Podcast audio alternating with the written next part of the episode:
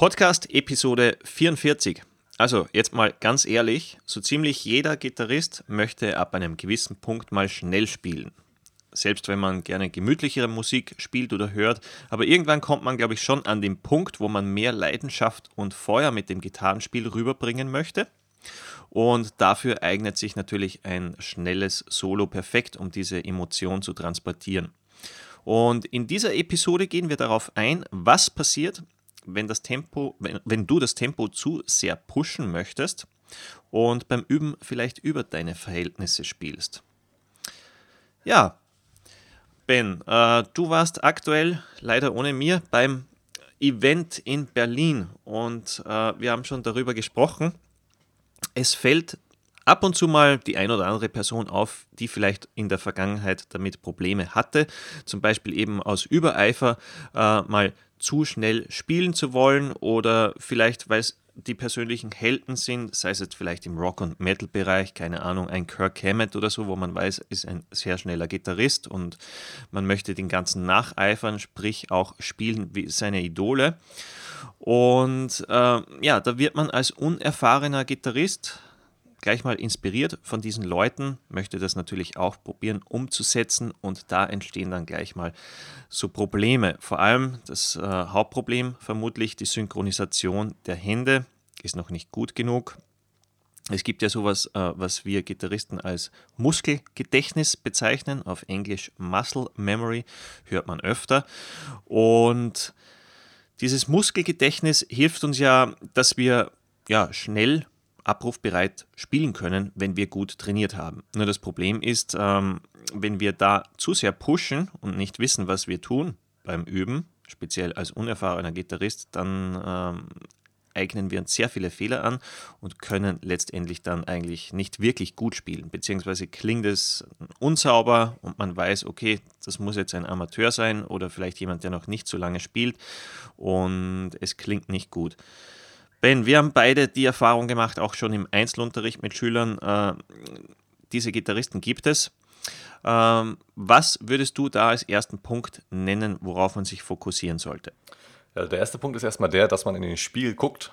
In dem Fall nimmt man sich mal auf oder lässt es sich von jemandem sagen, wie zum Beispiel von uns jetzt im Rahmen vom Live-Event oder von unseren Live-Video-Coachings, ähm, die man bei dem man mal teilnehmen kann, wenn man in einem unserer Kurse ist. Und sich einfach dann eingesteht, war oftmals ist der Fall, dass man durch dieses zu schnelle Spielen erstens extrem viele Fehler macht, dass man auch unsauber spielt. Weil für viele geht das gar nicht so hervor, gerade wenn man mit viel Verzerrung spielt und das betrifft ja oftmals diese Leute. Es klingt für die vielleicht ganz toll oder es klingt vielleicht nicht mehr toll. Ich würde sogar eher sagen, es fühlt sich vielleicht toll an, man ist so drin und es macht einfach irgendwo Spaß, da die Seiten hoch und runter zu shredden. Aber wenn man mal ehrlich ist, klingt es eben einfach erstens wie so ein Haufen wilder Hühner, die eben rumgackern und die auch ganz ja, unsaubere Töne von sich geben. Und das hilft dann nicht so wirklich weiter, um auch mal wirklich ein ausdrucksstarkes emotionales Solo zu spielen, was auch bei, bei Zuhörern gut ankommt. Plus, das, das Schlimme dabei ist ja, umso erfahrener man wird, aber man hat trotzdem noch diese Gewohnheit, und das betrifft übrigens gar nicht mal so wenige, wie man denkt, umso krasser wird dann die Einsicht, wenn man schon ein paar Jahre spielt und auch vielleicht das ein oder andere, den einen oder anderen Song spielen kann. Umso krasser wird da dann die Einsicht, ach Mist, ich habe die ganze Zeit so einen Fehler gemacht und dann fällt dann dieses Konstrukt auf die Füße. Man denkt sich, boah, jetzt habe ich mhm. viele Jahre investiert und ich kann noch immer nicht sauber spielen. Oder jetzt wird mir mal gesagt, und ich höre es auch selber, krass, das ist ja kompletter ja, ich will nicht sagen Mist, aber eben komplett unsauber, was ich da spiele. Das wird dann einfach mit der Zeit immer schlimmer und schlimmer. Und da muss man sich erst überhaupt selber eingestehen, dass es eben so ist und äh, dass man das Ganze ändern sollte. Das finde ich ist schon mal so der wichtigste Punkt, dass man da einfach ehrlich zu sich bleibt. War, ja, genau. war auch so ein mhm. Punkt, den ich zum Beispiel viele Jahre falsch gemacht hatte. Man war eben äh, unsauber, man wollte aber trotzdem irgendwo schnell spielen und dann hat man es aufgenommen und ich habe mir dann, glücklicherweise habe ich es dann selber gehört, dass es irgendwie nicht so richtig hm, klingt und man bescheißt sich da tatsächlich selber. Hat man auch häufig auf im Internet, wenn man irgendwelche Videos von irgendwelchen, in Anführungszeichen, Shreddern da sieht, die äh, mit äh, Gain auf äh, Level 12 spielen, äh, von 10 sozusagen. Und ja. es ging dann einfach nur noch wie ein ja, Nintendo-Spiel und irgendwie wie einfach, wenn du alle Seiten mal anschlägst, ähm, im, im verzerrten Kanal. So in der Art klingt das dann und es ist einfach nicht mehr sehr schön. Also Einsicht ist, Einsicht ist da schon mal das, das Wichtigste und da vielleicht auch, dass man sich selber aufnimmt. Genau, finde ich gut, weil das ist ja eigentlich, ich glaube, das Phänomen kennt jeder von uns oder jeder, der sich schon mal selber aufgenommen hat. Man denkt sich beim Üben, ja, klingt eigentlich gar nicht so schlecht.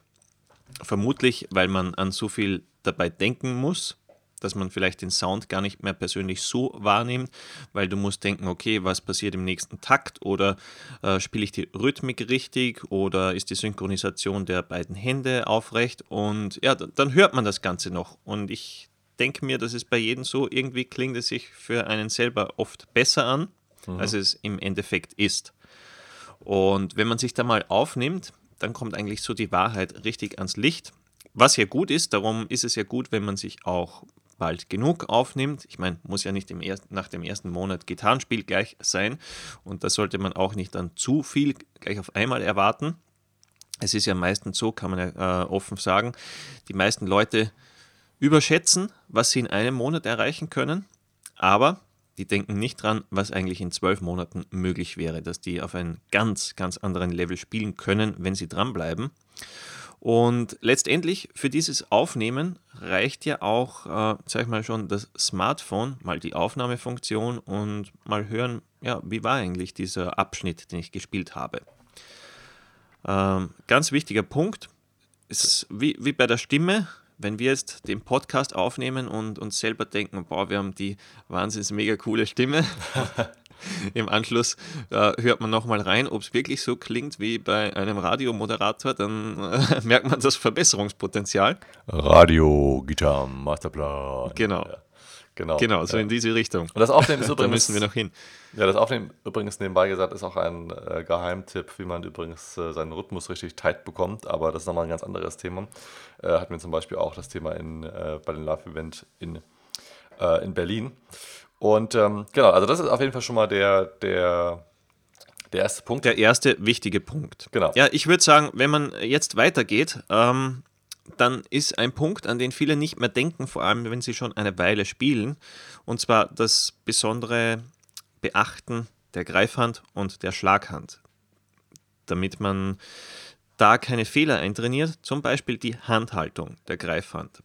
Und wir sehen es ja auch immer wieder bei Leuten, die zu uns stoßen, die vielleicht auch schon eine Weile spielen oder vielleicht teilweise Wiedereinsteiger sind, schon mit anderen Lehrern mal gearbeitet haben, irgendwann in der Vergangenheit, dass die dennoch teilweise ganz grobe Fehler bei der Haltung haben.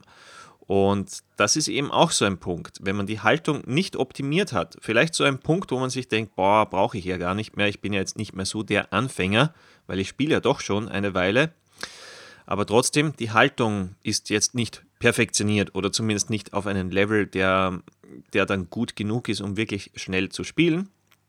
Und da müsste man auch nochmal einen Gang runterschalten und mal schauen, okay, wie sieht es aus mit meiner Greifhand? Äh, greife ich in den optimalen Winkel? Habe ich so wenig Anspannung wie möglich beim Spielen oder nutze ich so wenig Spannung wie es nur geht, weil wenn man jetzt die richtig schnellen Gitarristen sich ansieht, zum Beispiel ein Ingrid Malmsteen oder ein Michael Romeo von Symphony X, dann merkt man, wie entspannt die sind. Und warum sind die so entspannt? Weil sie so eine gute Haltung haben, unter anderem. Und wenn man da schon zu verspannt ist und wenn der Winkel, wie man auf die Seiten aufgreift auf, oder, oder die einzelnen Buntstäbchen dann trifft, wenn das nicht optimal ist, dann wird es sehr schwierig, das Tempo überhaupt pushen zu können zumindest stark pushen zu können. Und das gleiche gilt natürlich auch für die Schlaghand. Und das sind so Themen, wo man sich denkt, hm, ich will ja eigentlich so dieses Geheimnis dahinter wissen, wo liegt das große Geheimnis beim Schnellspielen.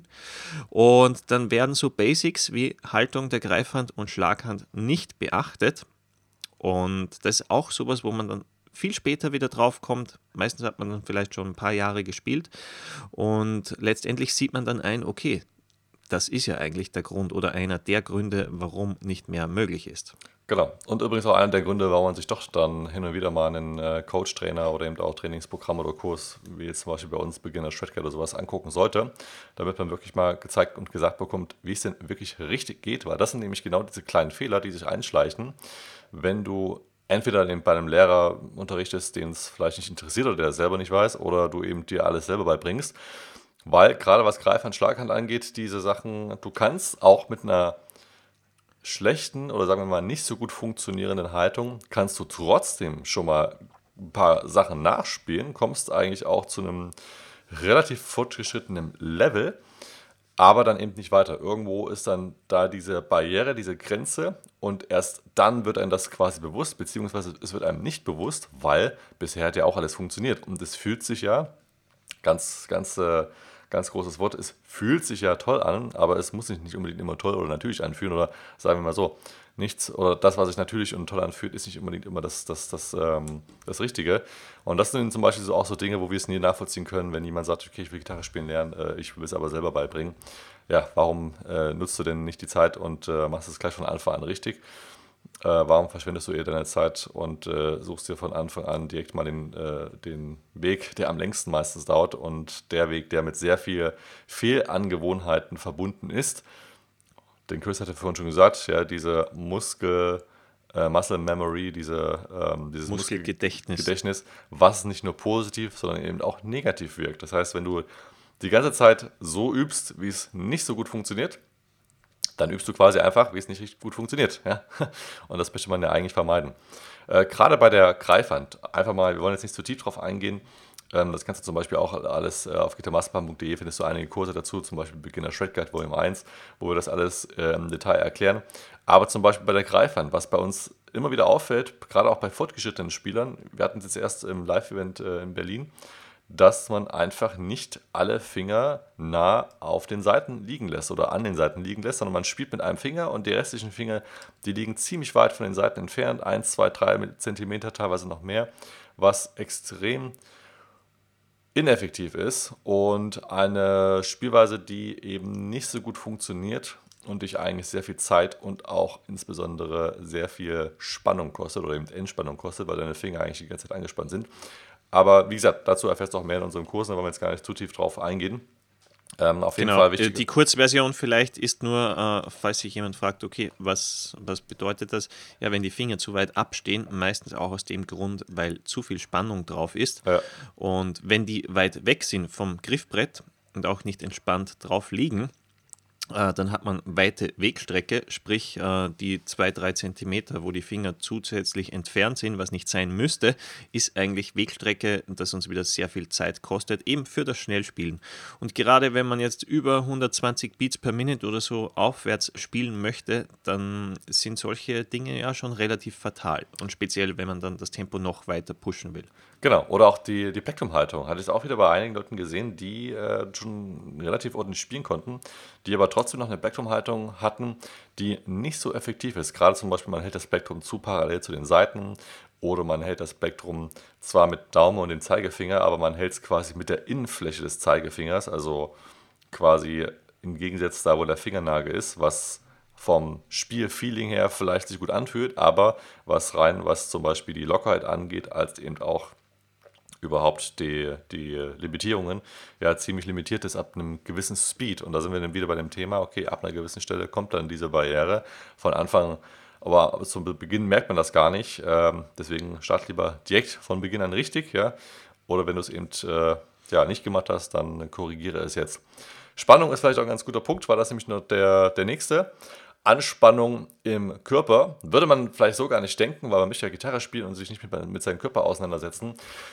Aber die Spannung im Körper ist ein extrem wichtiger Punkt, insbesondere die Schulterpartie, wo man so schnell angespannt wird und man die Schultern quasi immer weiter nach oben zieht, wenn man mal ja. so einen Shrug macht, also quasi, wenn du deine Schulter mal nimmst und du drückst sie quasi hoch. Äh, genau das passiert äh, nach und nach beim Gitarrespielen, beim Üben.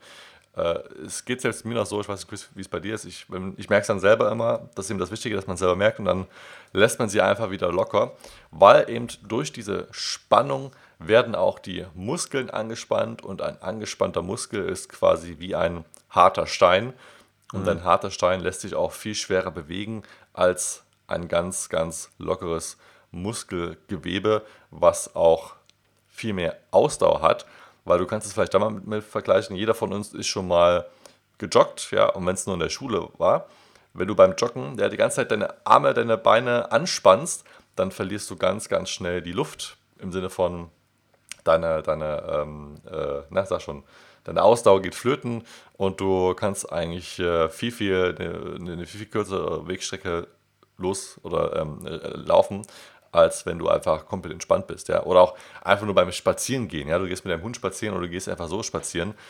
Wer läuft denn da von uns rum und ist die ganze Zeit angespannt? Ja, niemand. Mhm. Das äh, sorgt auch eher so für Unsicherheit und eben für, für viele Fehler. Genau, oder man merkt es ja vielleicht auch so, wenn man diesen typischen Büroalltag kennt und man sitzt im Bürostuhl den ganzen Tag schon, vielleicht startet um 8, 9 und spätestens 14 Uhr fällt ja auf oder ist es mir immer aufgefallen, wenn die Leute schon so in den Sesseln drin hängen und da auf die Haltung gar nicht mehr achten. Ja, weil es vielleicht gemütlich ist, aber die Rechnung bekommt man dann auch in ein paar Jahren darauf präsentiert und Leute, die dann mal 30, 40, über 50 oder so sind, werden es, glaube ich, äh, teilweise schon ziemlich stark spüren im Rücken. Und genauso ist es zum Beispiel bei uns Gitarristen, wenn wir da mit äh, zu viel Anspannung spielen oder eben nicht auf die Spannung im Nacken- und Schulterbereich achten. Ja. Und am Anfang fällt es vielleicht nicht so auf, aber drei, vier Monate später oder vielleicht ein, zwei Jahre später und sich denkt, boah, da, da bin ich ja echt brutalst verspannt, wenn man die Schmerzen dann so schön langsam spürt. Das ist genau das, äh, was zum Beispiel bei ja, den klassischen Büroleuten auch irgendwann nach Jahren auftritt, die dann, keine Ahnung, dann ihre Massagen benötigen oder draufkommen, okay, die letzten zehn Jahre äh, haben meine Haltung die Bandscheiben ziemlich ruiniert und das sollten wir beim Gitarrespielen natürlich nicht. Vor allem, wenn wir schnell spielen wollen. Exakt. Weil da ist ja das Lockersein und ähm, mit wenig Anspannung spielen eigentlich das Wichtigste, was wir machen können. Genau, exakt. Ja, ein weiterer Punkt hatten wir vorhin schon mal gesagt, unzureichend trainiertes Muskelgedächtnis. Da möchte ich auch nochmal ansprechen, den Bewegungsapparat von zum Beispiel deiner Schlaghand, also so ein bisschen gepaart jetzt mit der Haltungsschlaghand als auch im Muskelgedächtnis. Ähm, die Folge heißt ja auch, ne, das passiert, wenn du dein Spieltempo zu schnell steigerst, aber wie schnell sollte man denn es steigern? Also erstens solltest du dir gar keinen Stress machen beim Steigern des Tempos, weil das meiste passiert auch eher beim Training ohne Metronom, dass du so langsam trainierst, dass du gar kein Metronom mehr brauchst, weil du willst bei diesem Training nicht dein Speed trainieren, sondern dein Bewegungsapparat, dass dieser Bewegungsapparat jederzeit 100% so ist, wie er auch sein soll, also sprich effektiv, dass sich eben dann diese Bewegungsabläufe in dein Muskelgedächtnis einbrennen. Dass du zum genau. Beispiel genau. ganz, ganz mit, deinem, mit deiner Schlaghand ganz, ganz minimale Bewegungen machst, dass du nur dann angespannt bist oder zumindest Kraft aufwendest, wenn du die Seite anschlägst, davor, danach sofort wieder entspannen und auch nur die Seite so weit anschlagen, bis du sie spielst und danach dann quasi sofort stoppen.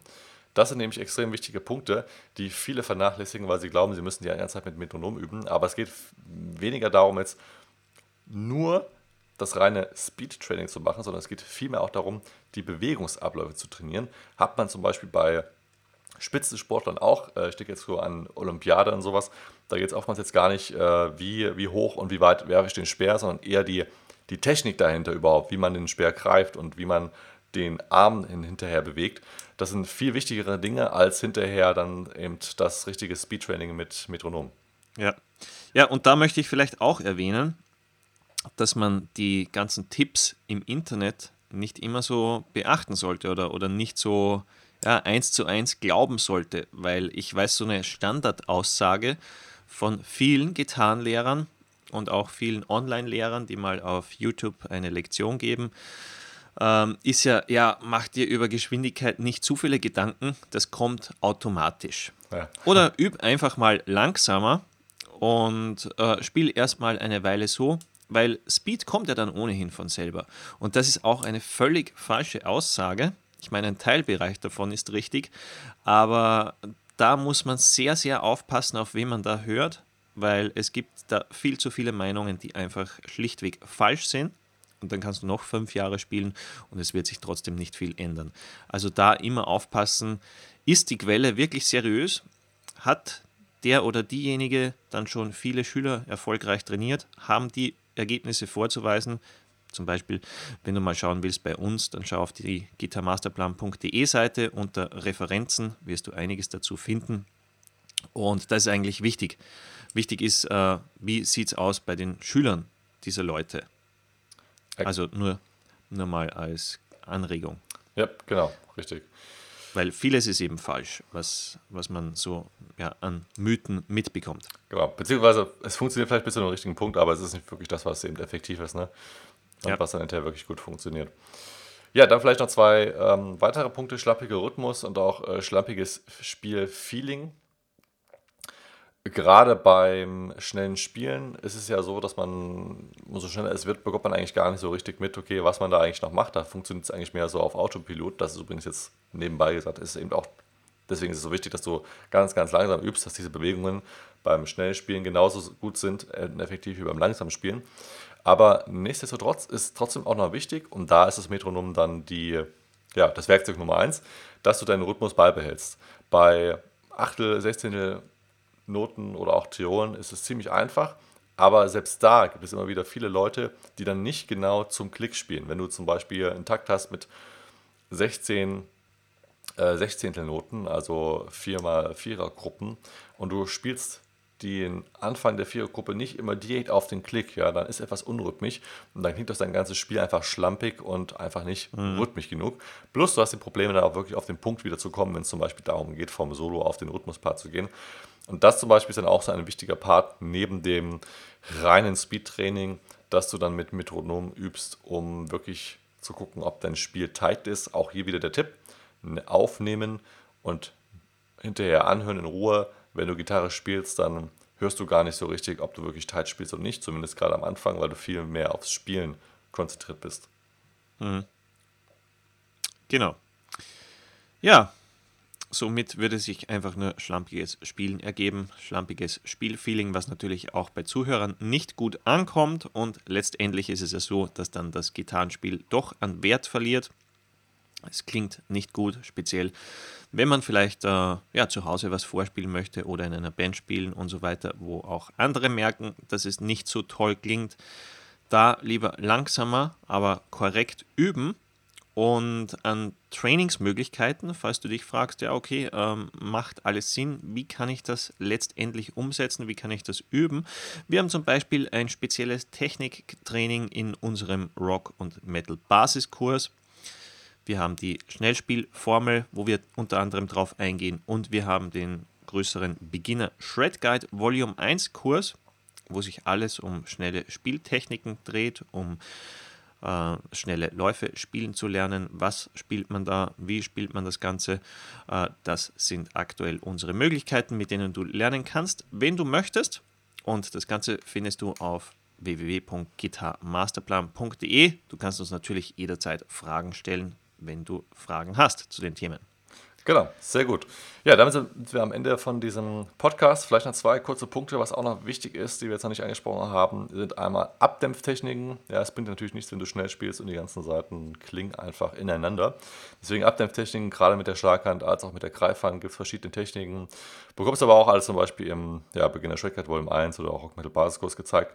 Und dann noch ein weiterer Punkt ist ähm, ganz kurz noch zum Thema Sound. Wie soll ich üben? Mit Clean-Kanal, mit, äh, mit einem verzerrten Sound, mit Effekten, was auch immer.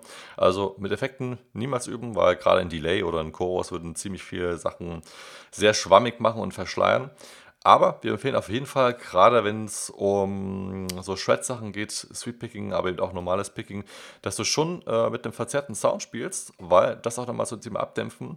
Mit dem verzerrten Sound hörst du viel einfacher, wenn Seiten ineinander klingen oder eben andere Töne klingen, die, die klingen, die nicht klingen sollen. Beim Klingkanal hörst du es oftmals gar nicht, weil es eben clean gespielt auch noch doch relativ harmonisch klingt. Oder eben den Clean-Kanal auch einfach nicht so quasi ja die, die, die anderen mitklingenden Seiten hervorhebt. Also die klingen einfach nicht so laut. Also daher übe ruhig, so übe ruhig mit einem verzerrten Sound. Und das noch zwei kleine Quick-Tipps. Und dann danken wir dir fürs Zuhören. Wenn du Fragen hast, geh einfach auf gitarmasterplan.de. Da findest du ja, unsere E-Mail-Adresse, Telefonnummer oder eben auch die weiteren Kurse. Und äh, ja, wir hoffen, dass dir diese Tipps weiterhelfen. Ist auf jeden Fall ein sehr, sehr wichtiges Thema. Hörst du dir gerne zweimal an, weil beim ersten Mal hm, versteht man es oftmals noch nicht so richtig. Und ähm, Appell auf jeden Fall nochmal, guck in den Spiegel, nimm dich auf und guck wirklich drauf, ob du sauber spielst und nicht einfach nur, ja, die, die Seiten quasi als, als äh, wie nennt man dieses Küchengerät, diese Eierschneider quasi missbrauchst und äh, wie, wild da herumdudelst äh, mit einem, naja, eher nicht so tollen Klang, sagen wir es mal so. Genau. Ja, das war's und ähm, dann bis zum nächsten Podcast. Wir wünschen dir viel Spaß beim Umsetzen. Bis dahin, rock on.